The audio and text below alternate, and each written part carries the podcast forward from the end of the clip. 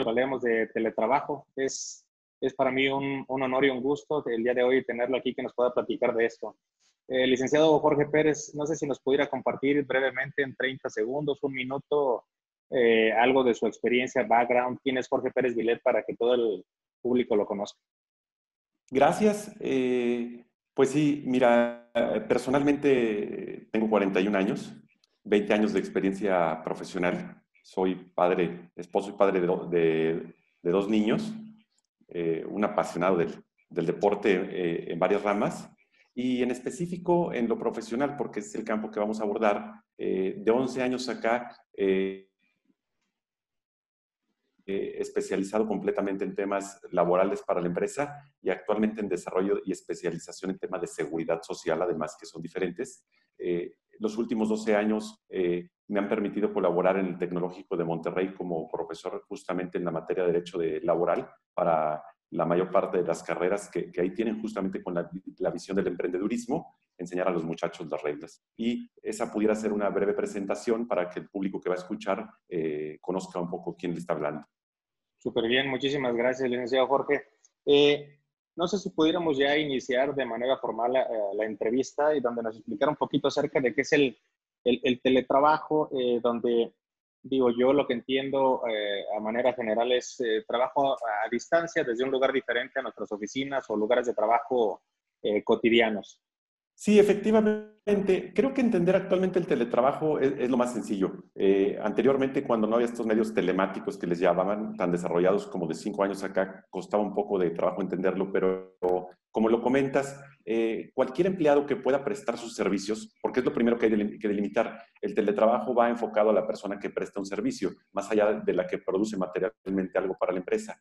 Entonces, este empleado que puede prestar sus servicios remotamente a la empresa a través de un medio telemático y enviar sus resultados al patrón y tener eh, esa comunicación eh, con su patrón y retroalimentación a distancia, se pudiera considerar un teletrabajo hay que, hay que, aquí se pueden diferenciar, aunque ya un poco más teórico, eh, muchos eh, calificativos que le han dado. Por ejemplo, eh, nosotros en estos momentos, como más lo, se oye que se le denomina es el home office, no, no justamente todo el teletrabajo caería en el trabajo en casa, porque si alguna característica tiene el teletrabajo, es esta maleabilidad o permitir que tú desarrolles tus actividades en el punto que quieras, siempre y cuando cuentes con los medios informáticos y de telecomunicación apropiados tú pudieras estar en comunicación con, tu patrón. Entonces, eh, la manera más apropiada de denominarlo es teletrabajo, eh, diferente al trabajo en casa o al home office, o como la ley del trabajo prevé otra situación, el, trabajo a domicilio. Entonces, brevemente con esa idea nos quedamos, que son los servicios prestados eh, por un empleado o un patrón, no presencialmente, sino por medios telemáticos. Súper bien, súper bien, Jorge. Ahí digo, no sé si quisieras eh, que, pudiéramos desarrollar la plática, digo, yo, yo te sigo o eh, me pudieras también, digo, hablando también del teletrabajo, creo que algo eh, que para mí pudiera ser esencial es que nos pudieras decir cuáles serían las principales ventajas que, que creo, antes, antes de eso, a manera de contexto, creo que este, este teletrabajo, si bien es un hecho que ya en Europa más o menos este, se había previsto fomentarlo desde por ahí de los años 90, Ahora nosotros aquí en México y en muchos países se ha visto forzado por el tema de la pandemia y el distanciamiento social y creo que va a ser una práctica que, llegó para quedarse. Pero en ese sentido es, ¿nos puede decir cuáles podrían ser las ventajas o desventajas eh, para las empresas y para los trabajadores en, cuanto a la modalidad del teletrabajo? Sí, sí, gracias. Este, incluso si gustas, eh, me auxiliaré aquí de una presentación en pantalla para poderle dar, para poderle dar seguimiento a, a esto, por lo que si me habilitan eh, la posibilidad de compartir claro, claro que sí. pantalla, se los agradezco para, para poner esta guía, por favor. Mira, eh, previo a compartir un poco sobre las eh, ventajas y desventajas del, teletrabajo, que, es uno de los temas en los que me quiero enfocar mucho en esta plática, empezaría con una, reflexión que se las comparto aquí en pantalla. Y justamente reflexionar que en el tema de salud social o de salud pública por el que estamos atravesando este 2020 eh, va a generar uno de los grandes cambios o revoluciones sociales, eh, como lo han hecho cualquier crisis económica, guerras o en el momento que estamos. Y uno de esos grandes cambios eh, sociales a los que nosotros nos vamos a, enfrentar justamente es la manera en la que ahora los empleados van a prestar sus servicios a las empresas.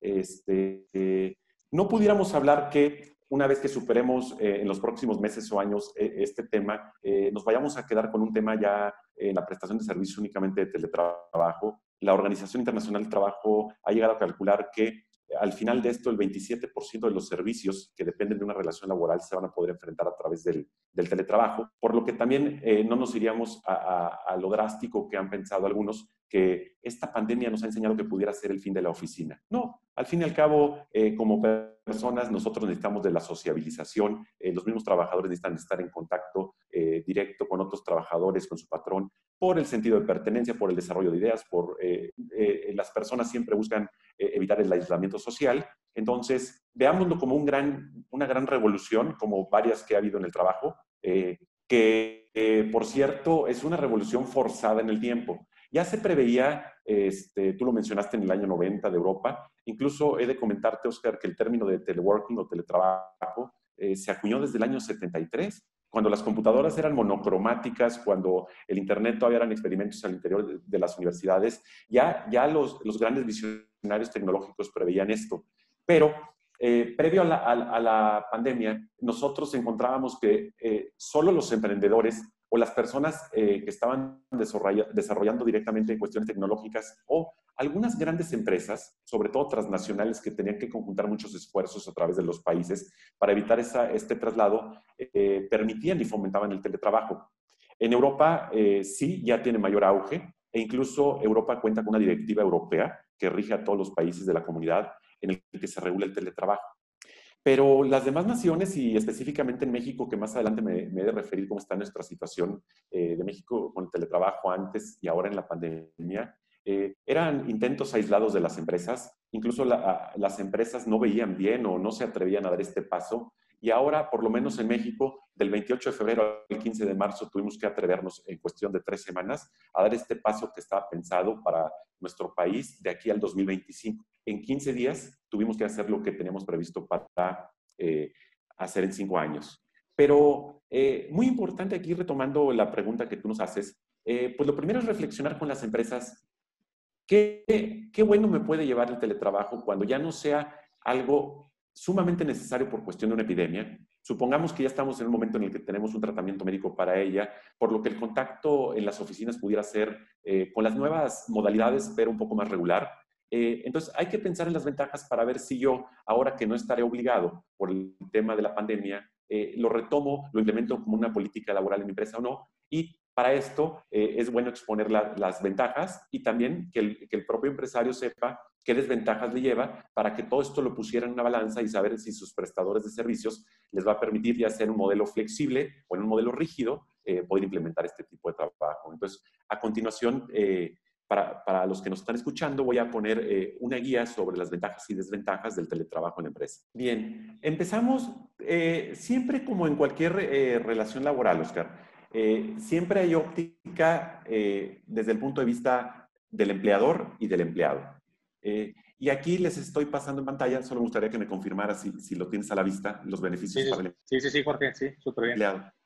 Eh, lo primero que, que, es, gracias, lo, lo primero que eh, todos hemos sentido ahora que hemos teletrabajado de marzo a la fecha es que disminuye drásticamente nuestros traslados. Entonces eso tiene un impacto en la vida del trabajador en que aquellos minutos u horas en las grandes urbes que dedicaban al traslado lo pueden dedicar a una mejor calidad de vida y a una mejor calidad eh, familiar, porque bastará que eh, prendan su computadora, se conecten a la línea y podrán empezar a, desarrollar sus labores. Y, esa es el primer, la primera gran ventaja. Entonces, esto va incidiendo directamente en el modelo y la calidad de vida de las personas, eh, que es el segundo punto que se expone ahí en la pantalla. Otro punto interesantísimo cuando pretendemos una responsabilidad social o incluso cuando queremos por algún motivo tener este signo distintivo de empresa socialmente responsable, es que a los trabajadores discapacitados que tanto les cuesta eh, trasladarse a, sus centros de trabajo y que les impone un reto mayor que las personas eh, que gozan de alguna capacidad, les permite reinsertarse en el mundo laboral, porque entonces esos traslados difíciles, y más en sociedades como las nuestras, que no tenemos un fomento adecuado eh, para las personas discapacitadas, les abre una enorme posibilidad de prestar un servicio con mayor facilidad. Este, también Fíjate, un, modelo eh, o una cuestión que se presenta mucho en, las naciones y que en México tenemos este gran problema empresarial, los temas de hostigamiento o acoso en la empresa, eh, justamente esta individualización o falta de sociabilización del empleado con sus pares o con sus directivos reduce estos riesgos. Entonces, es otro beneficio que pudiéramos considerar para el empleado. Ahora, vamos al otro punto de vista de quien recibe y remunera el servicio, la empresa. ¿Qué voy a poner en la balanza yo para decidir si pasando la pandemia seguiré con esta modalidad eh, eh, en los puestos que así me lo permita? Primero, eh, al yo no tener que recibir a todo el cúmulo de trabajadores en mi empresa, me, me, llevará a reducir espacios físicos y por lo mismo eso me ahorrará en infraestructura y costos fijos, desde tener luces encendidas, desde tener todo. un ejemplo nos lo ponían de la empresa IBM, que eh, en París tenía arrendado una gran superficie para sus empleados y cuando se decidió implementar el teletrabajo, eh, redujo a un tercio la superficie laboral que necesitaba, de manera que como el edificio era propio, entonces tuvo que incursionar en el modelo del arrendamiento de ciertos espacios, eso le redujo costos y le abrió otra oportunidad de mercado que no era la suya, pero fue un reflejo directo del teletrabajo. Este, reduce el ausentismo en la empresa, eso es un tema importante porque ya no tenemos los problemas a los que se puede eh, enfrentar el trabajador día a día, como es un problema de salud, un problema de traslado, un problema relacionado con la escuela o algo de los hijos, y eso provoca que yo tenga mayor efectividad en los días que puedo dedicarme a desarrollar mis actividades. Eh, un tema muy humano porque tiene que ver con la salud, reduce los, riesgos de accidentes en trayecto. Justo aquí en la ciudad que nos encontramos en San Luis, pues bueno, eh, a menudo que nosotros revisamos las noticias, encontramos eh, accidentes de, empresas de traslado de personal que eh, lamentablemente incluso han, llegado a tener costos de vida. Y para las personas que no tuvieran que trasladarse para prestar su servicio, entonces baja esa posibilidad, lo que además tiene un beneficio indirecto en el costo de la prima de riesgo de trabajo del Seguro Social. otro punto es, la convivencia, la convivencia social siempre trae conflictos, o eh, no se diga entre los, entre los trabajadores. Y al no haber este punto de contacto directo, aunque van a tener eh, ciertas desventajas o perjuicios que vamos a ver más adelante en estas mismas láminas, eh, me puede reducir un poco esta falta de contacto, los conflictos entre trabajadores que muy a menudo se, se, presentan, porque ya no tengo que estar yo conviviendo día a día, horas a horas con con mi eh, eh, con mi compañero de trabajo. Y un punto que lo dejé hasta el último, aunque no era el orden de la lámina o de la presentación, y en el que quiero hacer yo mucho énfasis es, si entendemos bien al teletrabajo, si como patrón asumo el nuevo rol que va a tener el trabajador, si como trabajador también lo asumo y le brindo yo, patrón, al empleado las herramientas necesarias para que desarrolle sus actividades de esta manera, en el que ya no es observado, en el que ya no tiene al patrón encima, eso me lleva a que yo al, al teletrabajador ya no lo mediré por jornadas de trabajo. Esas ya no me van a importar. Yo ya no le voy a decir, tú vas a venir de lunes a viernes de 8 a 4 de la tarde. Eh, el teletrabajo tiene como principal característica que lo que se le mide al teletrabajador es la productividad. ¿Cómo y cuándo lo haces? De inicio, si el servicio lo permite acordar así con el patrón, cuando tú quieras, tú te adaptas. Si tú eres un trabajador como muchas personas que hay que son búhos que producen la noche, y que tu jornada de trabajo antes de esto era en el día, pues tú produces en la noche. A mí eh, nos vamos a poner previamente cuál es el resultado que espero de ti y cuándo me tienes que entregar ese resultado. ¿Cómo lo hagas? Ya es una cuestión tuya. Entonces, es el tema medular y justamente eh, pasando este segmento de beneficios y, áreas de oportunidad, eh, tendremos que tocar porque en México nos vamos a enfrentar entonces a los dilemas de las horas de trabajo que estamos acostumbrados en las empresas, contra dejar ese tabú y volvernos al trabajador productivo, que si yo puedo resaltarle a, un patrón cuál es el mayor elemento que va a poner en la balanza para tomar la decisión, eh, pues justamente es este. Eh, podrá incentivar la productividad, Creo que lo trataban en la entrevista que tuvieron con uno de, las personas que abordaron, con, el señor Alejandro Espinosa, cuando trataron el tema de los restaurantes y el COVID, en el que les platicaba que eh, con medio día de trabajo y con una plantilla muy reducida estaba obteniendo los mismos frutos laborales en su empresa. Bueno, ¿por qué? Porque él ahora se está enfocando en la, productividad y no en las jornadas de trabajo. Entonces, vamos poniéndole una estrellita a este beneficio para, para las empresas, pero haremos unos comentarios para, para México porque eh, es un tema difícil de, abordar aquí. Ahora, como, como todo beneficio, pues siempre eh, en este mundo de pros y contras, vamos a ver los contras a los, que nos pudiéramos enfrentar en la empresa para justamente evaluar si yo, pasando esta necesidad sanitaria, voy a querer seguir con ese ritmo de trabajo o no. ¿Cuáles son las desventajas? Y aquí ya no lo dividiré en, empleados y trabajadores porque ambas inciden directamente en los dos factores de las empresas. Primero, y es un tema que, que salió de boga ahora justo con la pandemia eh, y no se veía tanto antes de las pocas empresas que usaban el teletrabajo, que nos lleva a confundir esta posibilidad de estar en contacto con el empleado en cualquier momento porque ya no lo necesito físicamente. Confundo los límites de la vida laboral con la vida personal del empleado. Eh, aquí quito pantalla para, tratar, es el tema más delicado.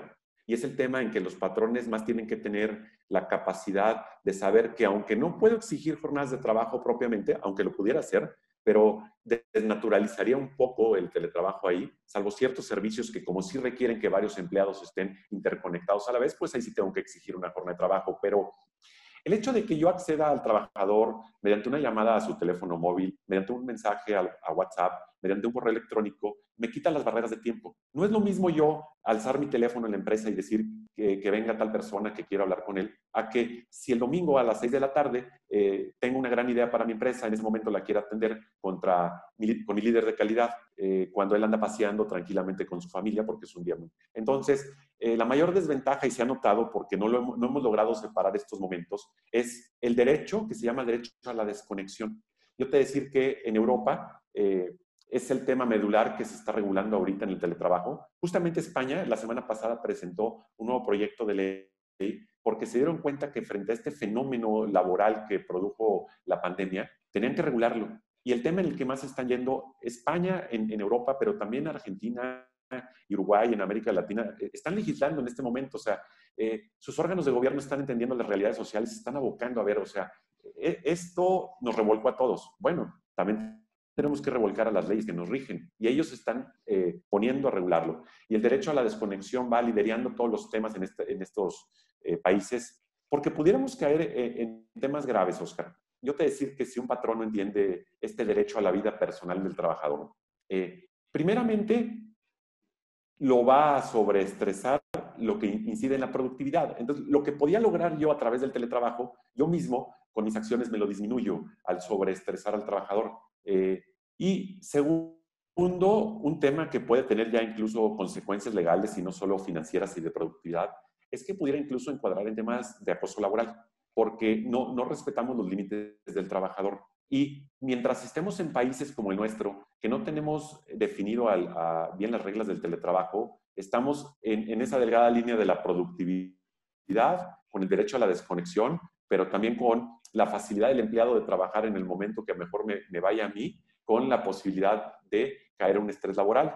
Y si solo te recuerdo en este tema, Oscar, que eh, en octubre del año pasado entró en vigencia la norma 35 laboral, que justamente viene a tratar el tema del estrés laboral, si yo no garantizo a mis empleados eh, su derecho a la desconexión, bueno, pues tendré todas las consecuencias que prevé esa norma, que, que ahora está íntimamente ligada con el teletrabajo. Entonces, por eso quise abordar eh, y poner mucho énfasis para las personas que nos están oyendo, que sea el primer tema que reflexionen y como no lo tenemos regulado en México, que ellos mismos establezcan en sus empresas mecanismos para respetar la vida personal del, empleado. Eh, continúo compartiendo esta lámina para, de las desventajas.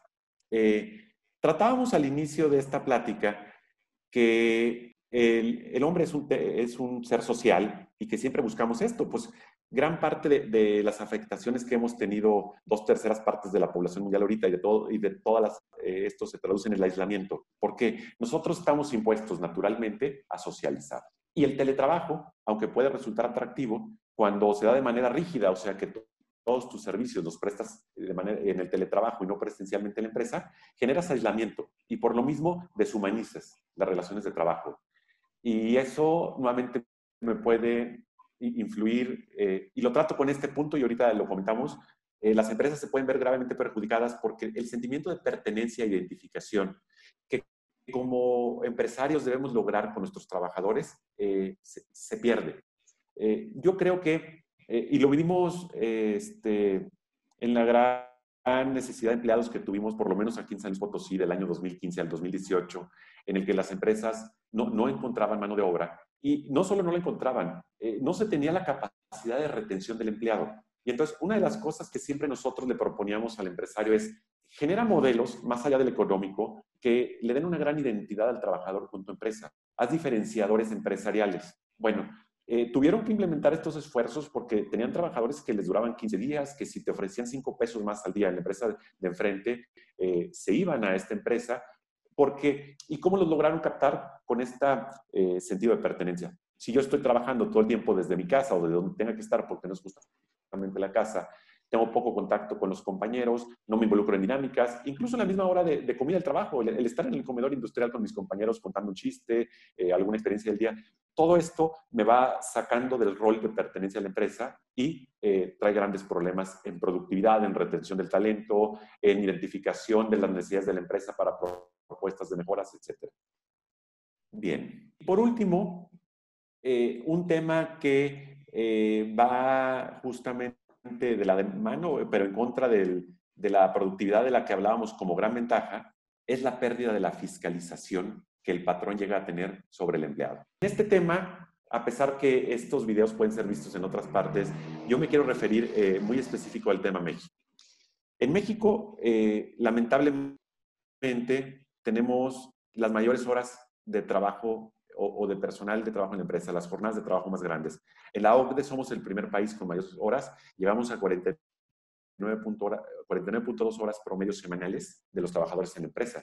Y si estamos hablando de promedios, eso nos quiere decir que hay trabajadores con 50 o 55 horas. Eh, cuando vemos debates en países primermundistas ya de jornadas de 35 horas. Pero no solo es el tiempo en el que estamos en la empresa. Tenemos nosotros un paradigma. ¿Por qué no hemos podido lograr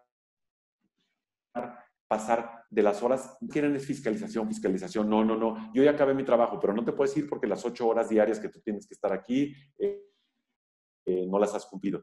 Entonces, el tema de la productividad, que es lo que ha dejado a las grandes naciones este, nórdicas, eh, bávaras, etcétera, reducir a jornadas de trabajo de 35 horas. En México no se ha podido hacer porque no hemos enseñado a nuestros trabajadores desde la escuela y ya en la empresa a ser productivos. Nosotros medimos horas y dentro de las horas eh, fiscalizamos constantemente al empleado. Y entonces tenemos el supervisor de X, el supervisor de Y, el supervisor de los supervisores, etcétera.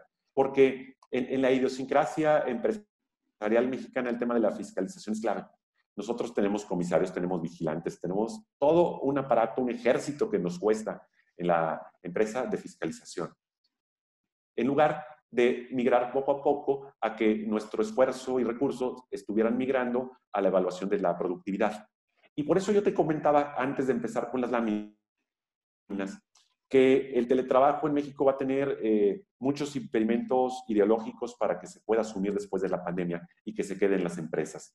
Ahorita lo tenemos porque fue forzado, entramos en el dilema de la salud frente a la economía y el teletrabajo nos, eh, nos permitió un poco este, suavizar estos dos temas, pero cuando ya el tema de la salud por un control médico eh, se desvanezca y solo entremos al tema económico, yo creo, si seguimos con la misma forma de pensar en las empresas de México, que poco lo van a querer asumir muchos empresarios. Por este tema, al empresario se le da la capacidad de fiscalización. Eh, pero no, entonces, obviamente todo trabajador, todo eh, patrón es una de las características que tiene una relación laboral, la de fiscalización, la de dar órdenes y recibir resultados, pero tenemos que flexibilizarla y hacer una transición gradual de la fiscalización a la productividad. Entonces, yo resumiría muy grandemente, eh, Oscar, eh, que estos son las ventajas y desventajas individualizándolos para los patrones y los trabajadores y la, este, ahora, salvo el tema que, que, necesites, podemos entrar a ver otros temas o incluso ahondar en estos temas de pros y contras que tenemos del teletrabajo. De, hecho, fíjate, Jorge, que tomándote la palabra, quisiera incluso hacer ambas, o sea, ahondar un poquito más en este tema del teletrabajo y eh, un poquito, a lo mejor, en temas generales de eh, tipo laboral. Eh, creo antes, antes, a lo mejor, de que avancemos, decirte que es una, es una lectura, una explicación y muy detallada del tema del teletrabajo. La verdad es que creo que muchas de las preguntas que yo pudiera llegar a tener para la entrevista ya se, ya se, se, solucionaron ahorita mismo, ¿no? Pero eh, es, es, una radiografía detallada y precisa del teletrabajo, Jorge. La verdad es que es un excelente trabajo esta presentación del día de hoy. Te, te lo agradezco muchísimo. Y en ese mismo sentido, si, me permites, Jorge, a lo mejor en esa, ir detallando, profundizando cada uno de los puntos que tú nos este, comentaste ahorita, no, sé si me lo permites, pudiéramos empezar a, a lo mejor a, detallar, a estresar, a profundizar a lo mejor ciertos, ciertos puntos de los cuales nos hablaste eh, en esta presentación. Bien, eh, te propongo lo siguiente para que sea muy enriquecedora la plática eh, hacia sus destinatarios. Yo, yo, te comentaba, yo te comentaba que en México, contrario a otros países, no tenemos regulado el teletrabajo. En el 2012, en un artículo de la Ley del Trabajo cuando fue reformada, incluyeron por ahí dos o tres temas, pero actualmente el gran problema en México es que el empresario no sabe con qué reglas va a jugar el teletrabajo. Pero lo primero que yo quiero enfatizar, y ya lo había dicho y nuevamente eh, lo digo al público, es no olviden que estamos en una relación laboral. Yo podré no ver a mis empleados, estaré recibiendo eh, sus servicios intangiblemente, pero estamos en una relación laboral y por lo mismo, si yo les enseñara ahorita un tomo de la ley del trabajo, de la ley del seguro social de todas las normas que tiene que ver un, empleador, este, le siguen rigiendo. Pero el gran problema es que todas estas características que nos llevan a los beneficios y contras que veíamos, eh, no sabemos con qué reglas del juego jugar.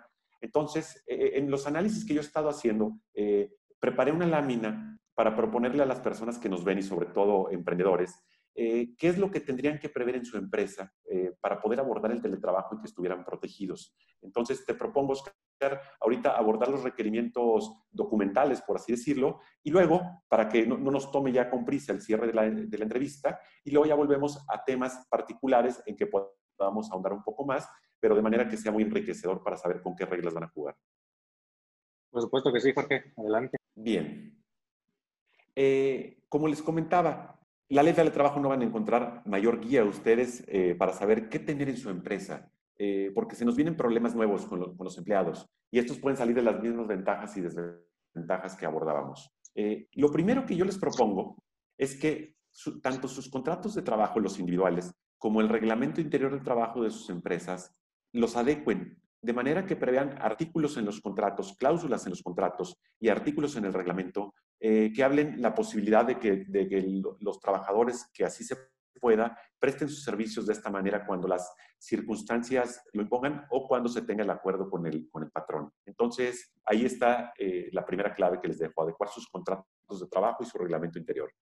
Segundo, si, como sucedió ahora en la pandemia, si yo no tengo adecuada la documentación o incluso teniéndola, si sigo eh, yo teniendo al empleado en fábrica y por la situación que sea, tiene que empezar a prestar sus servicios a teledistancia, eh, tendrán que ustedes firmar convenios con los empleados en el momento de implementarlo. Y, en estos convenios ustedes van a poder pactar a partir de cuándo, si tiene un fin o no, si va a ser un modelo flexible, si va a ser un modelo híbrido, esto es, que algunos días voy a prestarte mis servicios a distancia y otros días lo tendré que estar en la empresa, eh, cómo te voy a, rendir resultados, etcétera.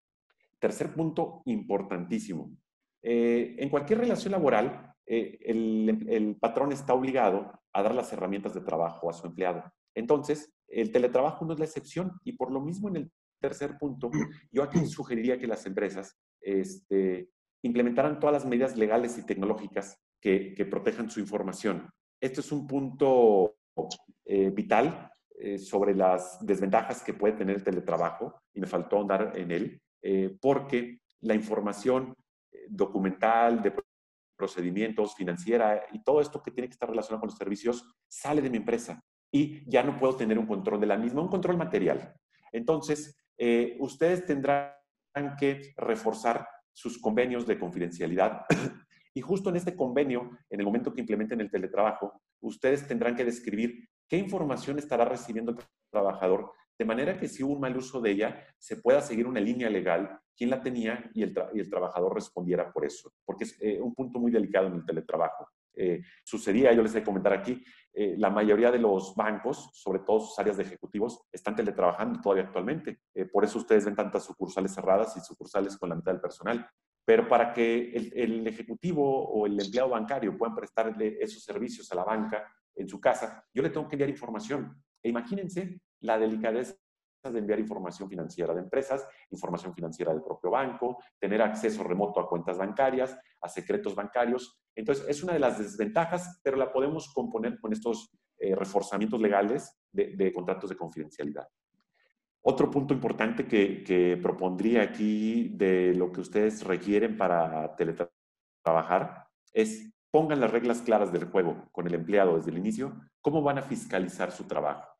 Y esto lo pueden hacer eh, con unas reglas firmadas por escrito, con un cruce de correos, eh, de manera que yo te diga, eh, en este periodo de tiempo, estos son los parámetros de productividad que vas a tener que tener, este es el documento final que me vas a tener que mandar, esto es lo que voy a evaluar, etcétera, según, según la necesidad del servicio. Y entonces el trabajador ya sepa cuáles son sus evaluables, a dónde tengo que llegar y en qué tiempo lo tengo que hacer. Porque yo no puedo hablar de productividad si no me pongo parámetros para medirla. Y los parámetros de medición y transparencia entre patrón y empleado serán justamente los acuerdos en donde, yo le diga qué espero de ti, pero también cómo te lo voy a fiscalizar. Porque además esto nos puede llevar a demostrar desobediencia, si está obedeciendo el trabajador, si no está obedeciendo, etc. Eh, quinto punto que les propongo, tema delicado también sobre las herramientas. ¿Cómo nos vamos a repartir gastos y cómo van a estar las herramientas de trabajo? Este eh, fue un punto que por la emergencia de estos 15 días que se implementó el teletrabajo, que yo les dije, nos sorprendió no solo en México, en todo el mundo. Eh, imagínense que un sector que naturalmente no es para el teletrabajo y mucho menos lo había pensado como es la educación, de un momento a otro le dijiste al maestro que dejaba su pintarrón y su marcador y tenía que ir a dar clases por alguna de las plataformas como Zoom, Teams, etc. Bien, hasta ahí muchos maestros eh, accedieron. Pero, ¿qué sucedería si en este ejemplo concreto o en cualquier otro, el trabajador no contaba con conexión a Internet en su casa o una conexión adecuada para permitir estas, este tipo de conferencias, no tenía un equipo de cómputo o una tableta en el que lo pudiera desarrollar, eh, le faltaban herramientas eh, como tener un cable adecuado, HDMI, Ethernet, etcétera, incluso no tenía un lugar físico donde desarrollarlo. Todo eso lleva costos. Y si yo solo eh, atiendo a lo que actualmente dice la Ley Federal del Trabajo en México, pues el patrón tendría que correr con todos estos gastos. Pero siendo realistas, ni podía ni lo iba a hacer. Entonces, por eso yo, otra cosa que tengo que hacer para implementar el teletrabajo en la empresa, tengo que acordar claramente con el trabajador cómo vamos a correr con los costos. Este, si tienes que contratar servicio de Internet o si ya lo tenías, si ya lo tenías, evidentemente no te va a llevar un mal gasto. Si ya tenías equipo de cómputo, bueno, utilízalo y si se necesita reparaciones o mantenimiento, como cuando el empleado pone su vehículo al servicio de la empresa, corren a cargo de la empresa. Este, entonces, es muy importante que también eh, en documentos ustedes acuerden esto con sus trabajadores. Tema importantísimo que si no lo veo, no me lleva a la productividad, que es la estrella del teletrabajo, la capacitación. Y aquí permítanme contarles eh, mi experiencia personal para que vean la necesidad de la capacitación. En la semana que concluyó el 13 de marzo, en la semana laboral, el viernes 13 de marzo, a nosotros en el Tecnológico Monterrey como maestros nos avisaron, eh, porque fue la primera institución educativa del país que decidió cerrar las puertas por el tema COVID y que dijo que iba a implementar sus clases a distancia. Eh, nosotros eh, como profesores, aunque teníamos ciertas plataformas, no estábamos capacitados para dar una clase a distancia. Entonces, en ese momento, el Tecnológico Monterrey lo que decidió fue que la siguiente semana, que era de cuatro días laborables solo porque ese lunes fue puente, no iba a darle clase a sus alumnos porque iba a dedicar cuatro días completos a capacitar a todos, los, eh, todos sus trabajadores. Yo les sé decir que en lo personal, previo a, esa semana, nunca había tenido una charla por la, por la vía Zoom. Las había tenido en, otras plataformas, pero cada una tiene eh, su situación. Entonces, yo no era capaz al día que me avisaron de llevar a cabo una clase como lo hacía diariamente de una hora y media con estas herramientas y exponerle a, a los alumnos, etcétera. El TEC lo supo y ¿qué hizo eh, como patrón que es de nosotros? Dedicó una semana completa intensiva a darnos capacitación. E incluso las primeras dos semanas de sesiones había un ingeniero en cada clase, que tú lo veías dentro de los participantes junto con los alumnos, por si tú tenías una traba o algún problema tecnológico, etcétera, eh, te respaldara. E, este solo ejemplo es porque sí, se oye muy bonito trabajar desde casa, pero necesitas herramientas nuevas a las que no estás acostumbrado. Entonces, si nosotros, les comentaba, ponemos como tema medular o gran ventaja del teletrabajo la productividad, no podemos hablar de productividad si no hay capacitación. Y la capacitación en el trabajo eh, es una obligación del, empleado, del, patrón, sí, pero la capacitación se, se traduce justamente en resultados. Entonces, yo no le pudiera exigir al empleado resultados en su teletrabajo si todas las herramientas telemáticas que ahora va a tener que utilizar no lo capacito para hacerlo? Entonces, eh, es un área más que tenemos que implementar para el trabajador. No solo que estés capacitado en tu trabajo por sí mismo, porque pues por algo ya tenemos a esos trabajadores ahí, sino que ahora tus herramientas y útiles de trabajo van a ser diferentes, por estos medios telemáticos te los tengo que brindar. Y eh, este es eh, un resumen eh, muy breve, Oscar, de lo que yo propondría ante la falta de regulación del teletrabajo en México, de lo que de inicio tendría que hacer toda empresa que tuviera teletrabajadores a su servicio. Bien, justo como lo que tú me, me solicitabas, ahondar un poco en los temas de ventajas y desventajas. Eh, en otra lámina eh, que dejaba por ahí el, tema medular del control de la información. Estas, tres, eh, estas primeras dos ventajas son completamente para la empresa y yo en la que más me centraría es en el control de la información, que ya les dije, y un tema posterior que tiene que ver con la salud y la seguridad de los trabajadores. Aunque hablábamos que al inicio como ventajas para el trabajo le disminuía los accidentes en trayecto porque ya no hay trayecto, pero ahora me puede generar eh, ciertas enfermedades o padecimientos que no existían propiamente en la empresa y que por lo mismo, trabajador enfermo es trabajador. Primero, humanamente está disminuida su salud y es lo que más me debe preocupar. Pero también si lo veo desde el punto de vista de la productividad de la empresa, es un trabajador que produce menos y que si lo quiero ver más allá financieramente, me va a impactar en mi prima de seguro de riesgo de trabajo ante el IMSS. Entonces, ahora tenemos nosotros la gran disyuntiva.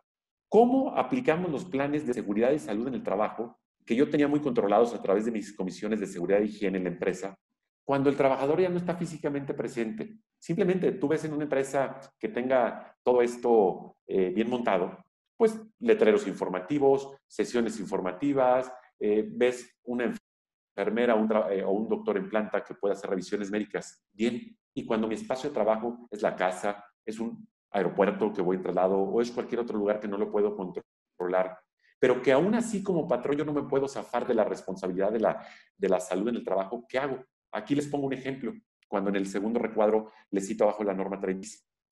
Junto con la norma 35 que mencionaba antes, que entró en vigor en octubre eh, del año pasado, entró también esta 36 y habla de la ergonomía en el trabajo. Entonces, en esa silla que está ahora sentado Oscar, si fuera eh, él un empleado de una empresa y se lo hubiera brindado a la empresa, tendría que ser una silla ergonómica, porque eh, la ergonomía o la falta de ergonomía produce grandes padecimientos más en los prestadores de servicio que tienen grandes horas sentados. Y entonces, como empresarios, ahora estamos obligados a brindar herramientas ergonómicas al trabajador. ¿Saben ustedes si implementaron el teletrabajo, en dónde estaba sentado su trabajador al momento de estarle eh, produciendo sus servicios?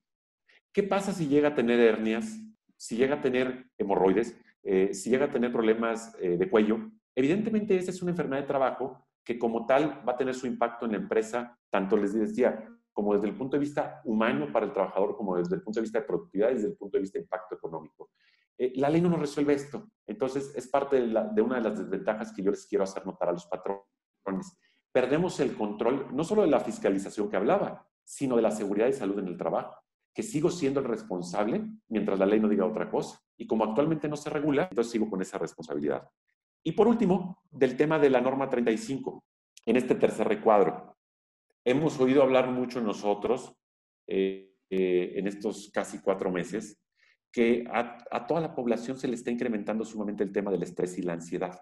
Simplemente eh, la reclusión, el aislamiento nos genera esa situación por lo que comentábamos que somos eh, seres evidentemente sociales. Bueno, si frente a esta reclusión o aislamiento yo, yo estoy trabajando y eso me genera estrés o ansiedad, debemos recordar nosotros que estamos ya con una norma en vigor, que es la norma 35, que justo su finalidad era disminuir eh, el estrés laboral. Entonces, ¿qué puedo hacer yo para implementar planes de reducción que a lo mejor cuando el trabajador estaba en la empresa yo podía identificar, clara, eh, bueno, y, ni así claramente podía identificar más o menos eh, qué puntos producían ansiedad, qué puntos producían estrés. Yo hacía mis cuestionarios, mandaba evaluaciones psicológicas o psiquiátricas y en su casa dábamos tratamiento. Ahora, si tengo 20 eh, personas prestándome teleservicios a mí, ¿cómo voy a poder evaluar e implementar esa norma de, estrés en el trabajo si se me fue? Pero es algo que eh, las normas en México no nos han resuelto y eh, son de las cuestiones que el patrón tiene que poner en la balanza para tomar la decisión si una vez pasada la pandemia seguirá recibiendo los servicios del teletrabajo o no. Yo quisiera incluso, eh, de la mano de esto, Oscar, me quedaron algunas interrogantes. Parte de esas interrogantes son esto. Si nosotros en la empresa, bueno, si, dentro del eh, servicio que nos está prestando el empleado hay un desperfecto problema técnico, ¿qué podríamos hacer como patrón trabajador? Supongamos, eh, yo te estoy prestando a ti un servicio laboral, Oscar, en este momento nos íbamos a conectar hasta a videoenlazar aquí, y resulta que en mi cuadra, porque hubo un accidente que derribó un poste de electricidad, no tengo energía eléctrica este, y no tengo conexión. Y es otro de los dilemas que entras como empleado. Este ya muy aterrizado, pero es lo que tenemos que estar nosotros preguntándonos. ¿Le descuento al trabajador las horas o el día? Al saber que fue de terceros o no, le falló la computadora y qué hago. Entonces, estamos muy dados a problemas técnicos, sobre todo porque al ser algo que tuvimos que improvisar en 15 días o 3 semanas, pues no teníamos las infraestructuras tecnológicas que demanda el teletrabajo. Segundo interrogante, ¿qué sucede con los accidentes eh, que pudiéramos catalogar de, trabajo? ¿Quién demuestra que fue un accidente de trabajo? No, el empleado que estando en su computadora se paró por un vaso de agua y eh, desafortunadamente se resbaló. Para esto nos va a ayudar el convenio que les proponía yo, que eh, tengan con el trabajador para que hicieran las reglas. Pues si fue dentro de los días que yo te pedía, no fue dentro de los días, tus actividades honestas, etc. Una tercera interrogante, a lo mejor menor porque propios menores, eh, pocos menores de edad tenemos en las empresas, afortunadamente, porque ellos deben de estar eh, eh, preparándose académicamente, es los menores de edad pueden teletrabajar o no. Que si lo pudieran hacer con seguridad a nosotros que ya estamos más grandes, nos barrían en sus posibilidades telemáticas. Y por último, la higiene y la seguridad del trabajador en su domicilio, que ahora es su centro de trabajo. Y no solo de él. ¿Qué sucede si al implementar un pequeño espacio de trabajo, incido en las demás personas que eh, habitan en esa vivienda. Esto trasciende o no para la cuestión del seguro social, etcétera o no. Entonces, en resumen, son, las interrogantes que les quería compartir, Oscar. Eh, primero, los puntos de evaluación y en los que ahorita entraremos tú y yo un poco en más detalles, en los que así lo ameriten. segundo, un poco de guía a, los que nos oigan de qué tienen que hacer sus empresas, más las situaciones que ya ellos particularmente tengan que implementar. Y tercero, esta reflexión que al no haber reglas de juego, eh, e, el patrón puede tener ciertas desventajas porque, eh, tercera vez que lo digo ahí, no olviden que estamos en una relación de trabajo. Y como tal, como patrón tengo todas las obligaciones. Estas muy específicas al teletrabajo, pero todas las demás eh, siguen siendo mías. Los documentos que tengo que tener, las comisiones que tengo que implementar, las inspecciones laborales, etc. Eh, por lo que ahora sí, ya con esto, eh, si gustas, pasamos al tema de ahondar un poco en los pros y contras. Claro que sí, Jorge. Y fíjate que a lo mejor más, más que también ahondar en los pros y contras generales del teletrabajo, si, me lo permites, aquí ahora sí a manera más, digo, la, presentación y la, información que nos da, repito, insisto, es una radiografía muy detallada y precisa del teletrabajo desde todos los, perfiles, desde todas las aristas posibles, pros, contras, este, recomendaciones legales, recomendaciones, este, incluso hasta de manera cultural. O sea, creo que está eh, muy, muy bien la, presentación que nos diste, Jorge. Y si me lo permites, este, eh, te quisiera comprometer a que nos la compartas para dejarla en nuestras redes sociales a fin de que la gente que vea este video y quisiera tener la información en la mano la podría descargar este, de, forma gratuita. Sí, con mucho gusto. No, no es un compromiso. Eh, como lo decía cuando me preguntaba sobre que les hablaba un poco de mí, eh, de las cosas que más me apasiona de las que hago, eh, justamente son estos 12 años que llevo en las clases y, siempre el aprendizaje, el compartir. la información está haciendo, se hace para compartirse y más en estos tiempos modernos. Entonces, tanto eso como cualquier duda o algo, creo que es una de las finalidades que M2M debe lograr y, con gusto cuenten con ello. Muchísimas gracias, Jorge. Y ahí eh, vamos, quisiera empezar eh, en, el orden que, hiciste tú la presentación y que el primer dato que me llamó la atención y que quisiera estresarlo un poquito es en el tema del, dato que nos das acerca del porcentaje del 27% de, de, más o menos la expectativa que se tiene desde el teletrabajo, vamos a decir, en esta eh, post pandemia, por así llamarlo donde creo que todavía eh, muchas personas, compañías o la gente en general, como que también lo está viendo como que es algo donde el porcentaje o, estiman que el porcentaje pudiera ser más alto, o sea, llegar a decir un 50% o mayor, ahora todo el mundo va a tener que hacer teletrabajo, todo el mundo va a tener que hacer home office y, que no es así. Y a lo mejor ese, ese de, ese porcentaje de que no es tan alto como se esperaría, este 27% que yo quisiera a lo mejor precisar, yo incluso pensaría que pudiera ser más bajo, eh, por, dos, por dos cuestiones. La primera creo que, y, tú lo, lo, explicaste muy bien, es la, la complejidad en materia legal, por así decirlo, de las regulaciones hacia ese teletrabajo, ¿no? Y dos, el tema de que no todos los sectores, eh, compañías, giros industriales son aplicables como tal al teletrabajo, ¿no? O sea, aquí ahorita tú a lo mejor mencionabas, hay algunos casos que pudieran eh, hacerse, ¿no? El, tema educativo sin ningún problema, a lo mejor el tema administrativo eh, pudiera ser otro, pero yo veo, por ejemplo, muy difícil que alguien, eh, ahorita tú mencionabas al, al, licenciado Alejandro Espinosa, pues que él pudiera implementar teletrabajo en sus restaurantes, ¿no? Entonces, creo que también hay ciertos giros, sobre todo dices, en algunos servicios sí, no en todos, pero no en el de productos, sino en ciertos servicios. Entonces, esas dos ramas que yo vería que incluso pudiera ser menor a lo que se espera. Digo, yo, yo he hablado con gente y, me comentan que ellos ven que a lo mejor en un corto plazo puede ser 50-50, 70-30 más cargado hacia el lado del teletrabajo.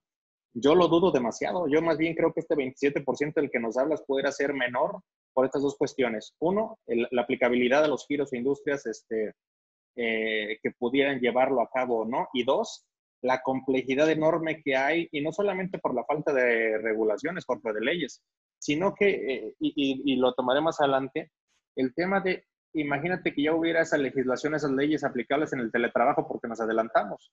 Ahora yo creo que el tema va a ser probar que realmente sucedieron como se están informando por parte del trabajador. Sí, mira, efectivamente. Eh, pues justamente ese tema que nos adelantamos, este porcentaje eh, proviene de la Organización Internacional del Trabajo y justamente de una oficina que ellos tienen de perspectivas de trabajo. Esta oficina se encarga como ser de un, gurú, un visionario del trabajo para saber hacia dónde van las tendencias laborales y adelantarse las propuestas de regulación legislativa hacia los países. No voy a esperar a que el fenómeno me alcance, sino justamente como sé que esté bien este fenómeno, me adelanto. Entonces, eh, esta oficina de perspectiva es lo que calcula eh, con, dos situaciones que hay que aclarar. Primero, es una media internacional. Entonces, eh, estamos enfrentando lo que aquí incluimos países asiáticos, europeos, americanos, etcétera, donde hay países que sí tienen más fuerte. Y, es, una media solo es una media solo relativa al sector servicios, que es el único que pudiera teletrabajar. Eh, el trabajo material, evidentemente, pudiera haber trabajo a domicilio, trabajo material muy, muy específico y muy corto. Pero dentro del sector servicios, que es el que se puede involucrar en el, teletrabajo, eh, este es el porcentaje que sacan. Eh, en las empresas, como varias de las que aquí conocen las personas de M2M, como tú tienes experiencia en eso, la mayoría de los trabajadores que se presentan tienen resultados materiales y entonces no pudieran trabajar a distancia a través de, de medios de comunicación. Por lo que solo orientaríamos esto del teletrabajo al sector servicios y del 100% del sector servicios se estimaría que solo una cuarta parte lo hiciera cuando un 100% lo podría hacer. Excelente, excelente. De hecho, esos son los puntos que a lo mejor ahí dentro de la explicación quisiera todavía que, digo, detalláramos todavía más. Eh, otro, Jorge, también que ahorita lo mencionabas y creo que me queda también, eh, eh, vamos, varias dudas y ahorita quisiera que nos ayudaras a despejarlas, ¿no? Hablabas en el tema de que sí es un hecho de que el tema de la eh, reducción en la movilidad, los traslados de tu casa hacia el trabajo y del trabajo hacia tu casa, se disminuyen o se reducen considerablemente por este tema del teletrabajo, sí hay una reducción de los accidentes de trayecto. Sin embargo, creo que pudiera aumentar el tema y la complicación de los accidentes de trabajo estando en casa o de trabajo estando en un aeropuerto, en un aeropuerto como lo mencionas, o de trabajo estando, como dices, en esa flexibilidad del teletrabajo en alguna playa, ¿no? Entonces, ¿cómo, ¿cómo pudiéramos llegar a regular eso? Y sobre todo porque dices, las obligaciones siguen siendo del patrón.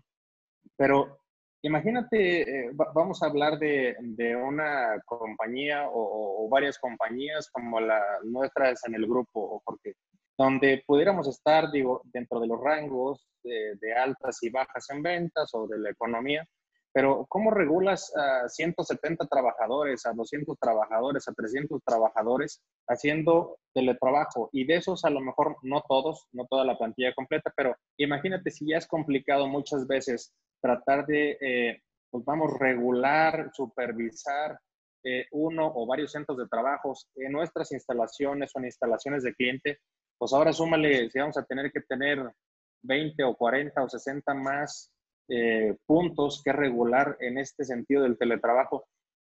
¿Qué pasa? ¿Qué pasa en ese sentido? ¿Cómo se comprueba? Eh, ¿Qué se hace? ¿no? Y te digo, imaginemos que ya existe una legislación muy clara. ¿Cómo pruebas, como tú lo mencionabas, que realmente el trabajador estaba en esa silla ergonómica que se le proporcionó? ¿Cómo pruebas que el, trabajador, por ser un viernes, no estaba desvelado, tomado o algo más, o que haya problemas de sedentarismo o de estrés o de otras cosas? Realmente el tema de, probar que, se haya ocasionado porque estaba trabajando, ¿cómo se prueba si no estás observándolo, si no se está supervisando, si no hay esa fiscalización material de la cual este, hoy en día o todavía en, anteriores años se tenía certeza al 100% de que pasó no pasó, se hizo o no se hizo. Sí, sí, tema importante. Y, yo aquí dos puntos. Bueno, primero sugeriría que mientras no tengamos legislación, eh, volteáramos a ver los resultados de otros países, a ver cómo se están adelantando, incluso la misma directiva europea. Pero ya en específico para México y con, las herramientas legales que actualmente tenemos, eh, quien más pudiera llegar aquí a tener conflictos en esa, en esa prueba de la que tú hablas es el propio trabajador. Entonces tengo un trabajador a lo mejor disminuido en salud que todavía va a batallar. Porque, ¿qué sucede actualmente? Mientras el trabajador está dentro de la oficina, incluso en los momentos de trayecto, le pasa algo y automáticamente es un accidente de trabajo. Ahí no hay, ninguna, no tienes que demostrar ninguna, alguna otra cosa. Pero con esta flexibilidad de, tiempo y de espacio en el que se puede desarrollar el teletrabajo, eh, cuando tú demandas que una enfermedad o que un accidente se produjo con motivo del trabajo y quieres que así lo califique el Seguro Social, eh, tiene que haber eh, una causa inmediata y directa de lo que te le provocó con el trabajo. Y entonces, si nosotros como patrones fuimos prevenidos en hacer un convenio en el momento que al trabajador le permitía teletrabajar y eh, esas directrices que yo le ponía, será más fácil empezar a decir cuándo sí, cuándo no pudo ser. Y segundo, ya cuestiones específicas de si a esa hora que la silla me lesionó, a esa hora que me resbalé, estaba haciendo trabajo o no, eh, contrariamente a lo que sucede en la actualidad, recaerán mucho sobre el trabajador. Entonces, vamos a ver mucha renuencia nosotros del Seguro Social a calificar como accidentes o enfermedades de trabajo los padecimientos que lleguen a, tener los, los empleados eh, y los van a querer calificar como enfermedades o accidentes generales, que al trabajador eso le repercute en, todos los ámbitos, este, y más allá del de salud, que es el más importante, en el económico. Entonces, volvemos a que lo que podemos hacer ahorita es afianzar bien nuestros documentos para el trabajo, para que, tanto para proteger a la empresa, que se haga lo, lo que es, porque pues, para eso nosotros aseguramos a nuestros trabajadores, para que cuente con el servicio médico y todos los demás seguros, pero también eh, para que no nos repercuta cuando no debe de ser así. Entonces, estamos trasladando, yo creo, indirectamente por ahí algún, eh, algunas cargas. ¿Qué ventaja tenemos? Que el tipo de servicios que permiten teletrabajar son servicios que eh, tienen una mínima incidencia en accidentes porque su probabilidad de riesgo son bajas. Incluso están, las clases, están en las clases de riesgo más bajas del Seguro Social. Por lo que eh, no será tampoco un tema que nos lleve a decidir mucho, pero que sí tendremos que tener presente como empresa. Y de momento yo les diría, con los documentos que, aquí se proponen, eh, pudieran estar con cierta protección de empresa y con ciertos documentos que ayuden al trabajador a obligar al Seguro Social a que les responda, que al fin y al cabo se les está pagando. Ahí, Jorge, también eh, creo, y, ahorita sería un punto también que se deriva de esto que nos comentas, y, creo que a lo mejor lo reafirmas durante toda la, la explicación que nos diste, y es algo que eh, ya lo hemos visto con, eh, con, algunos otros miembros de M2M en, el nicho de compliance, que es en, en, este nicho en el cual tú te encuentras el día de hoy, de, de temas legales, notariales, etcétera. Eh, yo he insistido mucho y he platicado con todos estos abogados que, que me ha tocado entrevistar acerca de la importancia de una abogacía preventiva. y ver a un abogado como un consultor, como un acompañante, como un etcétera, y donde, ahorita tú lo mencionas, creo que sería bien importante y, y, en todos los casos, digo, en un tema fiscal, en un tema mercantil y en este caso en un tema eh, laboral, contar con un plan de compliance legal, donde de forma preventiva y con esa eh, de la mano del corporativo o del despacho de abogados, eh, pudieran prever, pudieran disminuir los riesgos asociados a la empresa, pero sin embargo también al propio trabajador, porque muchas veces creo que se malentiende o, o el trabajador malentiende que el asesoramiento como tal legal de un abogado laboralista o cualquier tipo de abogados, muchas veces lo ven como que es en repercusión del trabajador, cuando no lo es así. y más bien, como tú ahorita, ahorita lo mencionas, hasta de los beneficios indirectos que sin buscarlos pudieran, pudiera trasladar el, el, la empresa o el empresario hacia el seguro social. Entonces, en ese sentido creo que, y, lo, y, lo, reafirmo, porque el, creo que a lo mejor el sugerir o el recomendar que todas las empresas, sin importar su tamaño, o, o, si es una persona física, moral o etcétera, pudieran desarrollar y trabajar en un plan de compliance legal, sería un tema muy importante, y no solamente en el tema del teletrabajo, sino en todos los demás. Sí, eh, efectivamente, mira, eh, no hay, en el tema que vemos ahora, que tiene que ver con el derecho del trabajo y muy enfocado al patrón por, la perspectiva de M2M, eh, la única clave de éxito en la regulación legal de las relaciones laborales al interior de la empresa es la prevención y, tener muy bien el tema este de compliance que, te refieres. no, no puede haber éxito o vas a tener constantes fracasos, obstáculos y pérdidas económicas si tú no tienes prevención. Y la prevención laboral tiene que ver mucho con la documentación que, todas las empresas tienen que ver. Y justo aquí eh, tengo a la mano un checklist que toda empresa se debería hacer. O sea, esto es independientemente del teletrabajo. Eh, yo cómo empiezo a saber cómo estoy en, mis términos legales y, que esta, eh, estas cuestiones me ayuden a prevenir conflictos laborales si tengo los documentos que aquí les exhibo, contratos de trabajo, contratos colectivos, actas, etcétera. No, no quiero andar porque no es el tema, pero eh, yo les exponía esto a manera de un checklist que los puede enseñar a hacer eh, ustedes mismos una radiografía de su empresa para ver cómo están. Y si ven que les fallan algunos o varios, eh, saber que tienen una necesidad de actualizar su documentación para que cuando tengan una circunstancia anormal o un problema o se enfrenten a una demanda, una inspección laboral, ustedes van a poder abordarla sin ningún problema. Eh, incluso ahí, como veían, yo tenía documentos resaltados eh, en letra negrita que son indispensables. Sin esos documentos eh, tenemos un tache fuerte como empresa y estaríamos fuera de, de, toda manera preventiva. Entonces, te ofrezco también compartirte este checklist junto con la presentación de, de PowerPoint para que las propias personas que nos ven y, que administran relaciones laborales desde uno o dos empleados, porque esto aplica independientemente del número de empleados, puedan ver cómo están y si ven que ellos eh, no, cumplen con varios puntos, pongan un foco rojo, prendan un foco rojo eh, en su empresa y empiecen a sanearlo. Se ven muchos y, cuando lo empiezas a ver desde ceros ves que se te viene una tormenta encima.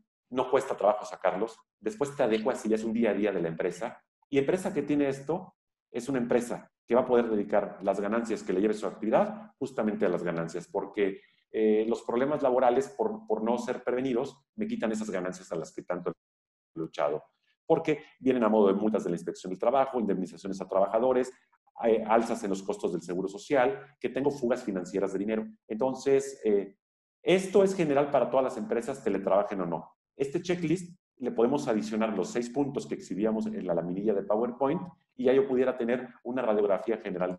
Y, y, ahí, Jorge, fíjate que eh, creo que creo que lo mencionas y eh, creo que un, un poquito ahí, eh, nuevamente resaltando tu experiencia y tu capacidad eh, en, temas laborales y de prevención social.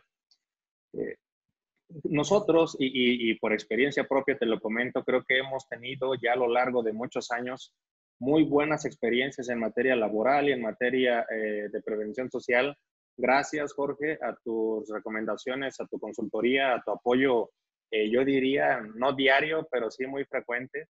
Entonces, y con todo este tema de la prevención, en nuestro caso particular, nos ha ayudado en demasía.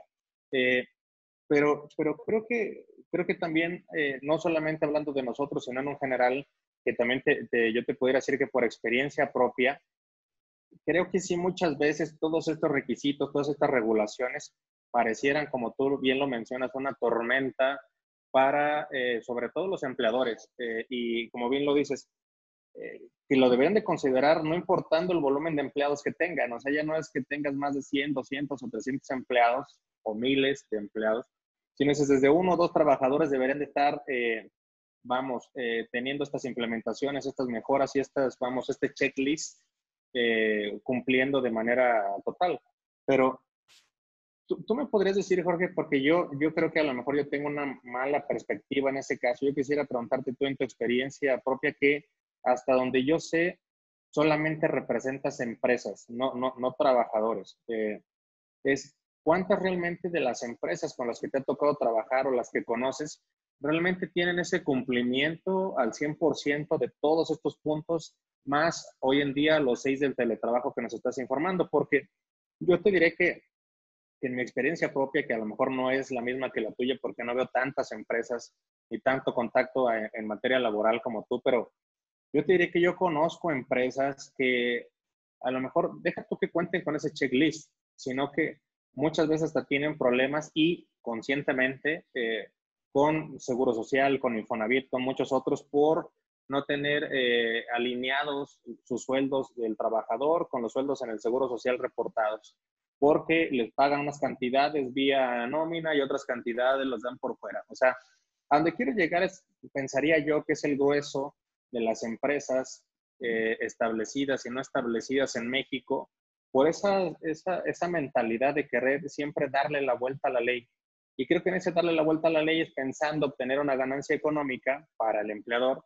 Creo que ellos se ven beneficiados, pero a quien perjudican es finalmente al trabajador, porque están dejando de percibir sus, sus sueldos como son, sus prestaciones, su, su, fondo para el retiro, este, etcétera, ¿no? Entonces, ¿cuáles, en este general es, cuántas de las compañías, vamos a decir en porcentajes, eh, Jorge, nos puede decir que, que a ti te toca percibirlas, cuántas realmente cumplen? O sea, vamos a decir arriba del 80%, 70% con estos puntos y cuántas no lo cumplen. Bien.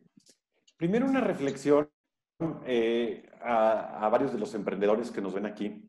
Cumplir la ley, más allá de lo tedioso que pudiera ser o a veces no, no apreciamos el por qué, lo podemos analizar de dos cosas. Si lo vemos con un sentido humano, porque las relaciones laborales son de personas y el cumplir la ley sobre todo va a mejorar como persona a los empleados. Y si yo pongo un negocio para hacer dinero un empleado que está bien en todos sus ámbitos, un empleado que me produce más y mis finanzas de la empresa pueden ser menores.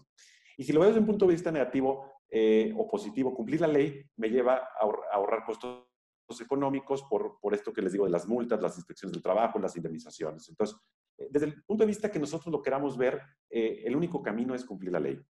Y para responder tu pregunta, Oscar, yo me voy a enfocar solo a emprendedurismo, lo que tendría que ver con micros y pequeñas empresas. Porque si hubiera medianas y grandes, ya, eh, aquí sí tenemos que diferenciar muy bien. Eh, tenemos todo parte de un problema académico de nuestro país.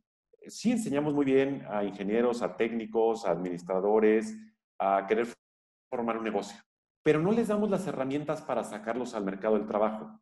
¿Cómo puedo ser yo completo una universidad si estoy formando personas que tendrán que ver con, una empresa, el emprendedurismo, si no les cuento cómo son las reglas legales que rigen las cosas que van a hacer afuera. Y no con una preparación eh, honda como abogados, eh, sino eh, un paseo rápido sobre todas estas cuestiones para que por lo menos sientes la duda en las personas y que comprendan que tiene que haber cumplimiento de la ley. ¿A qué porcentaje? No me atrevería a ponerle un número, pero sí te decir que si nosotros evaluáramos a, las micros, pequeñas y algunas medianas empresas, estamos muy bajos en el cumplimiento legal. Eh, si yo pusiera aquí el checklist y pudiéramos interactuar con el público y ellos nos lo mandaran anónimamente contestado, tú mismo te darías cuenta de que esa respuesta es muy baja. ¿Por qué? Porque obvio, el emprendedor eh, está enfocado en su producto, en su servicio, en crecer y en que tenga eh, una retribución económica.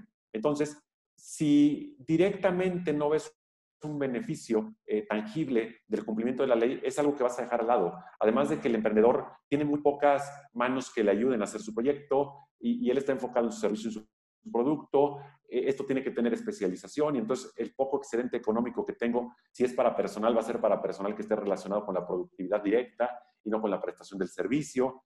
Entonces vamos dejando afuera todo esto. En, en estas empresas micros, pequeñas y algunas medianas, ¿cuándo volteamos a ver este checklist? después de haber pagado una gran multa o una gran indemnización, donde eh, mi cartera reciente lo caro que es no cumplir con la ley. Y entonces yo volteo a ver qué me falló y cómo pude haber prevenido. Cuando ya reflexiono del problema, ah, pues si hubiera cumplido con la ley y tuviera estos documentos, habría bajado eh, mi vulnerabilidad como empresa. Y los que quieren aprender de sus errores, porque hay quien no lo hace, voltean a ver un asesor y empiezan a documentar todo esto se les vuelve a presentar un problema y ven que pueden transitar más tersamente sobre el problema porque ya eh, pueden afrontarlo con documentos, porque tienen sus comisiones integradas, etc. Pero si estamos, si de por sí eh, cultural y nacionalmente nuestro problema es el Estado de Derecho y la legalidad, pues las empresas no están aisladas de esto y, y yo lo enfocaría más a un tema de oportunidad académica en la que todas las empresas, en la que todos los estudiantes, que su fin directo o indirecto va a ser eh, estar inmersos en el mercado laboral, les enseñáramos las reglas legales del mercado laboral muy rápidamente, porque las tienen que cumplir y no pueden alegar desconocimiento. Y el no cumplirlas les va a costar caro. Entonces, sí es bajo eh, el, segmento. Si dentro a, un tema de medianas y sobre todo grandes empresas, eh, el tema del compliance lo traen, es parte de lo que tienen. Y, ahí, Jorge, fíjate que, y, me está gustando muchísimo esta plática porque creo que no solamente en temas de teletrabajo y laborales eh, eh, lo pudiéramos abordar, sino que se están abriendo eh, unas ventanas bien, bien, este, bien interesantes, fíjate. Tú ahorita a lo mejor lo mencionas como que este tema, o ese, que no pueden alegar desconocimiento a todos estos nuevos emprendedores o emprendedores o pequeñas y microempresas, sobre todo porque como bien lo mencionas y yo estoy 100% de acuerdo contigo. Creo que las medianas, grandes y corporativos, eso se cuecen aparte porque creo que el, el tema del background y el, y el compliance es, está a otro nivel. Eh, sí, hablando de micros y pequeñas eh, empresas y eh, nuevos emprendedores, como tú bien lo mencionas, dices, a lo mejor es una oportunidad académica que todas las escuelas deberían de dar al menos las reglas básicas del juego en temas del mercado laboral.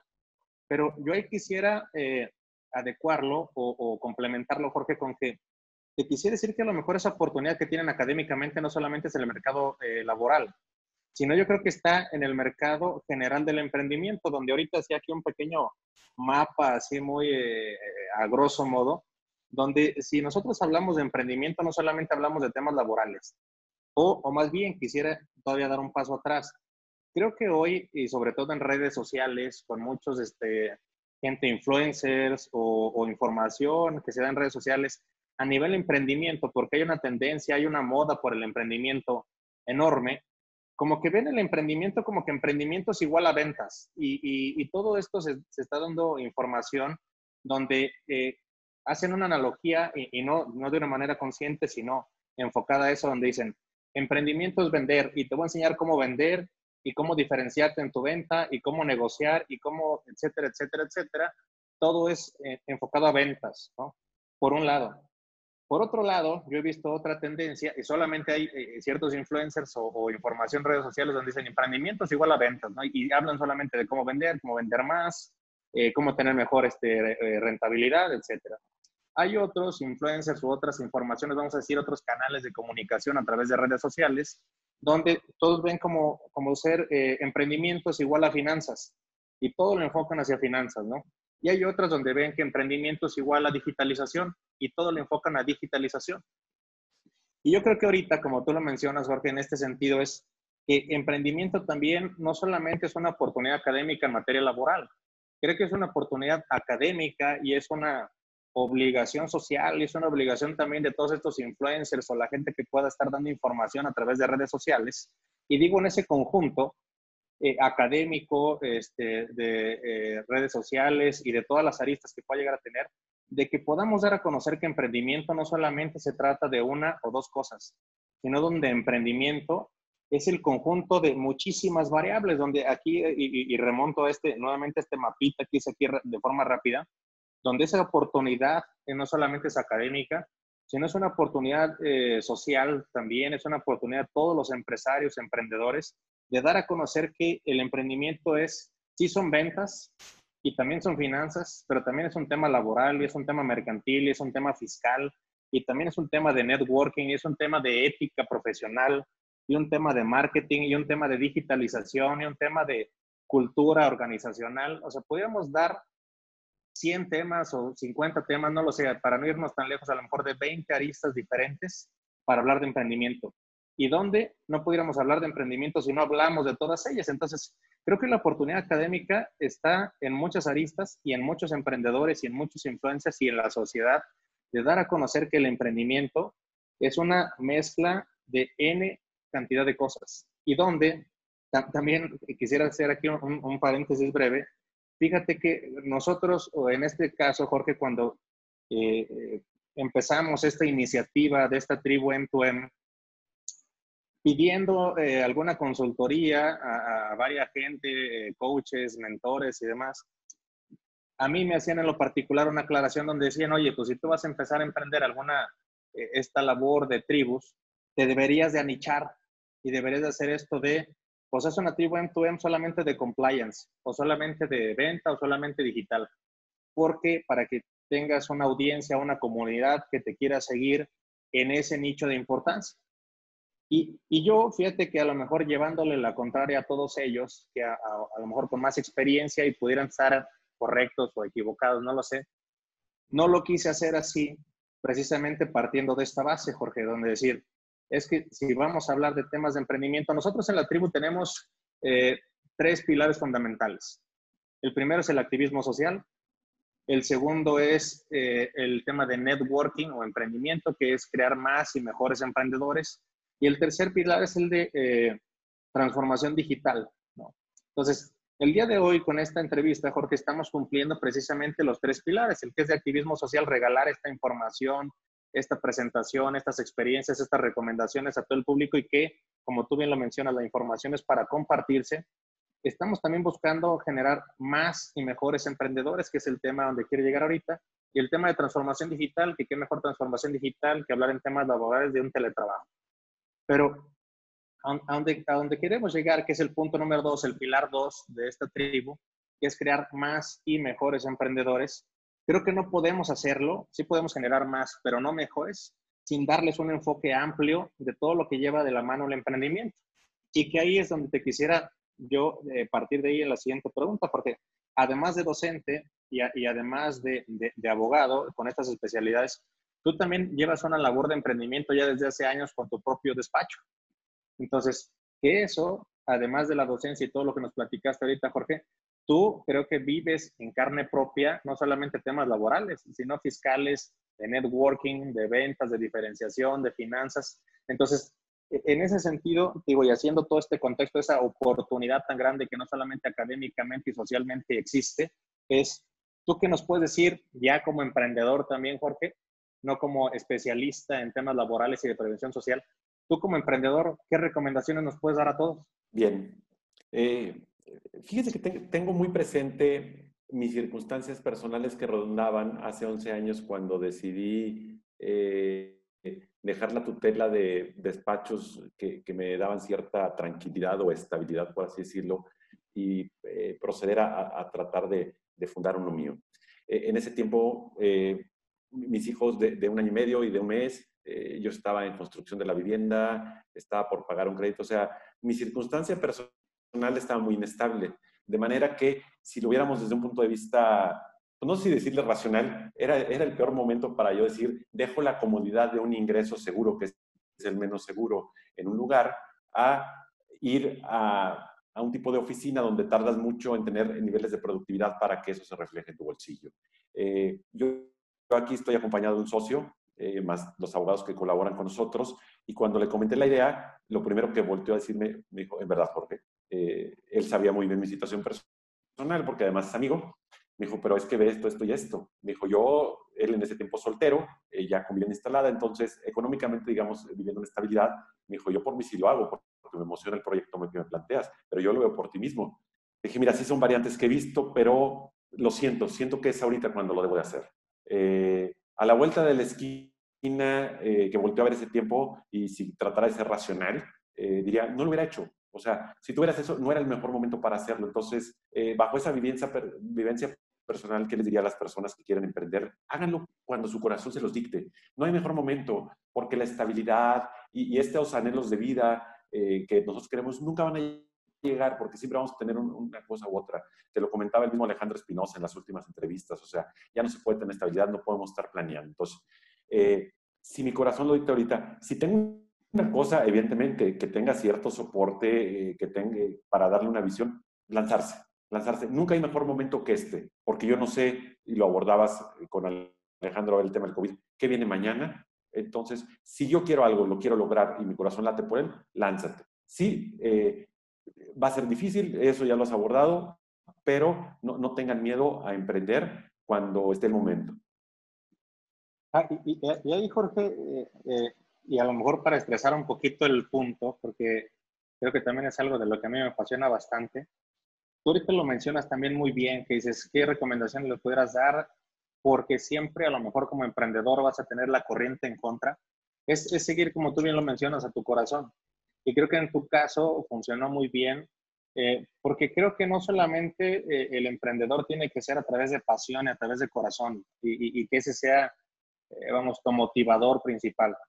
Yo, yo creo, Jorge, digo, a lo mejor ahí es donde quiero expresar un poquito el punto que en tu caso sí fue lo que te hizo tomar la decisión, pero que también, haciendo la misma analogía, creo que hay que tener también mucha cabeza y mucho corazón para que esto funcione.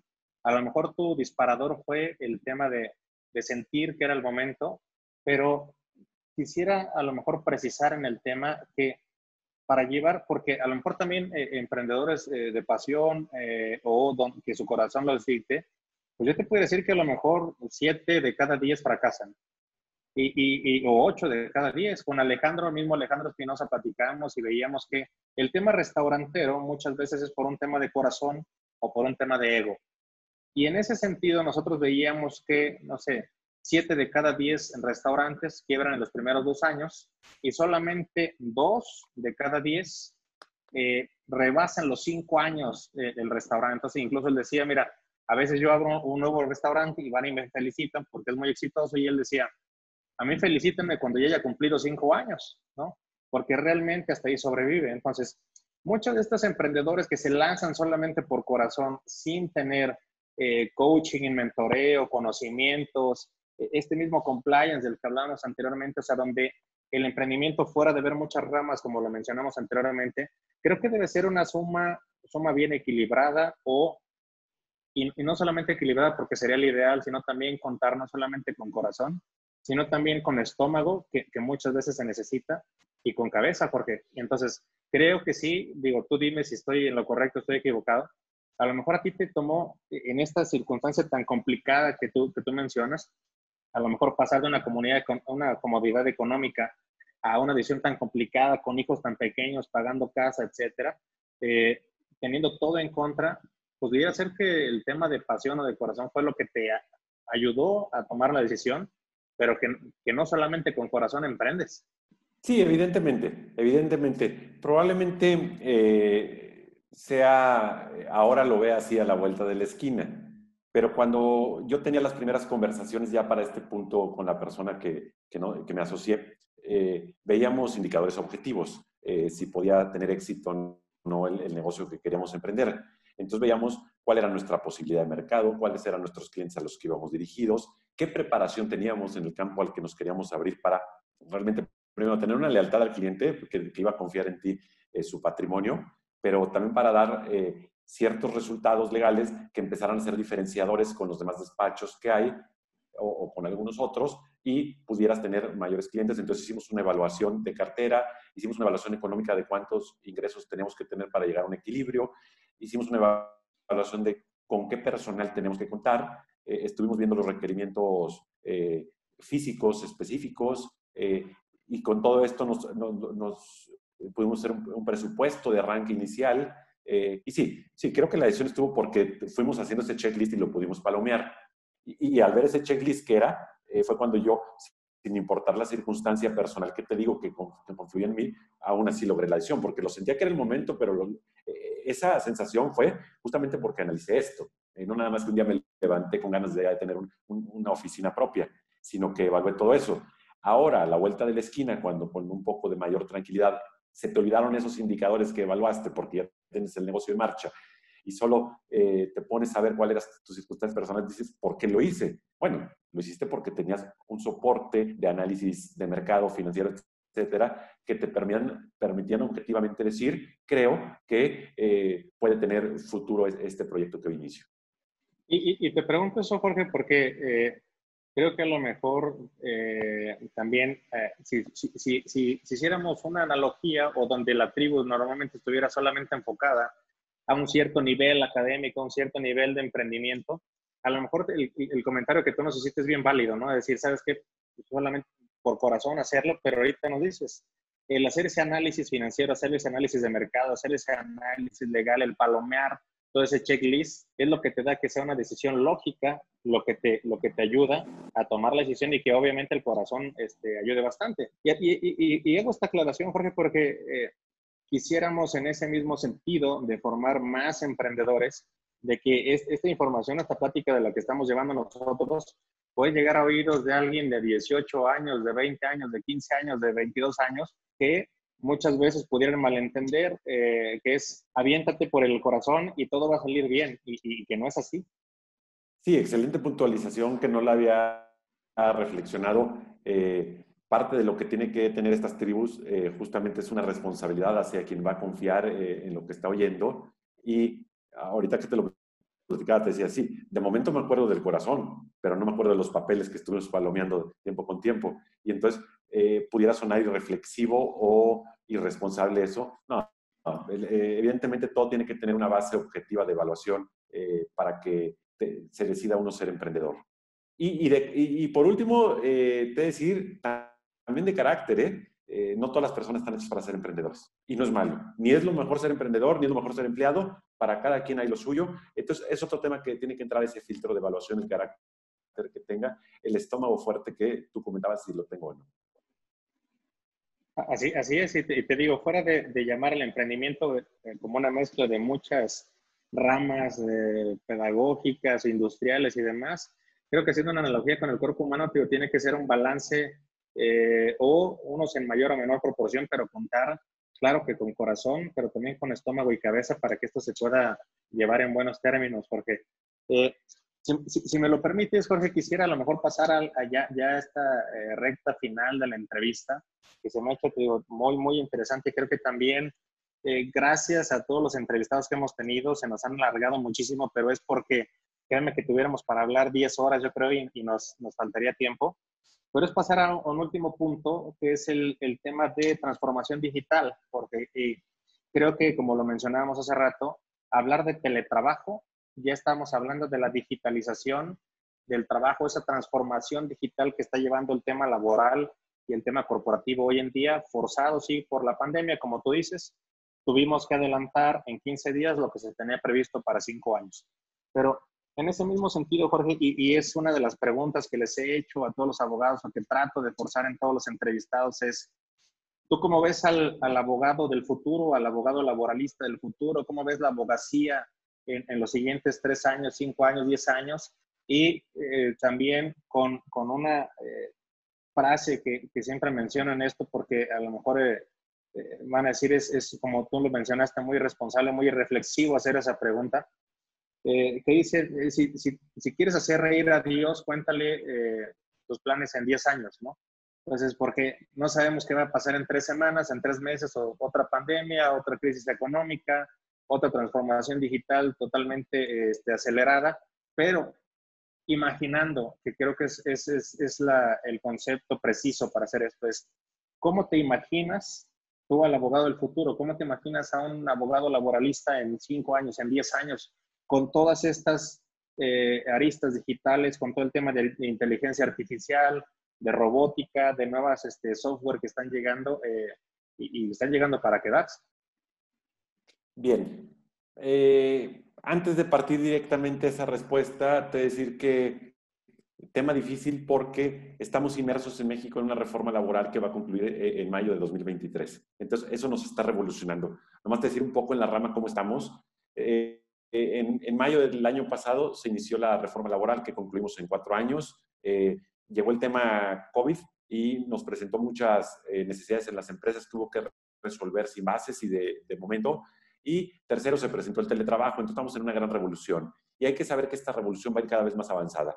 Eh, vamos a, eh, de lo poco que yo pueda visualizar ahorita, vamos a tener que transformarnos de abogados eh, de pleito, de, esta imagen típica del abogado, al abogado previsor, al abogado que acompaña en la empresa de, la mano para que tenga mejores prácticas, para que cumpla con la ley, para armonizar las constantes luchas que son naturales entre empleado y empleador, para armonizar y negociar con el sindicato, este, para ir disminuyendo campo de trabajo, porque si la revolución 4T nos indica la, robotización de muchos procesos productivos, eso implica conclusión de relaciones de trabajo y disminución de nuestra gama. Entonces, eh, aunque siempre es difícil responder esa pregunta, creo que en este momento de revolución es más, pero eh, vamos a dejar mucho de la mano los juicios, nos vamos a meter a las empresas para ayudarlas a ir con los retos. Y no solo te voy a ayudar para ver, para ver ahorita eh, qué dice la ley, sino tengo que ser capaz junto contigo de tratar de ser un poco, eh, de predecir un poco el futuro para irte lo adecuando a tu empresa, como lo que hace esta oficina que les contaba de la Organización Internacional del Trabajo. Entonces tenemos que ser muy planeadores, muy visionarios y mucho contacto con el empresario.